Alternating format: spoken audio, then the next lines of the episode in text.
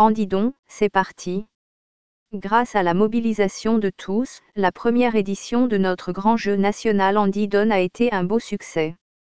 807 000 euros ont été collectés pour financer des actions à destination d'enfants, de jeunes et d'adultes en situation de handicap ainsi que de leurs familles, dans toute la France. Grâce aux centaines de milliers de tickets dont vendus, mais aussi à des partenariats conséquents et des charges moins importantes que prévues, notre objectif initial est atteint. Cette année nous renouvelons l'opération, à partir d'aujourd'hui, 1er septembre, jusqu'au 1er décembre. 100 magnifiques lots sont en jeu, une Peugeot 2008, un vélo électrique, un séjour à l'Union nationale des centres sportifs de plein air, une semaine en location au bord de la mer, une tablette numérique.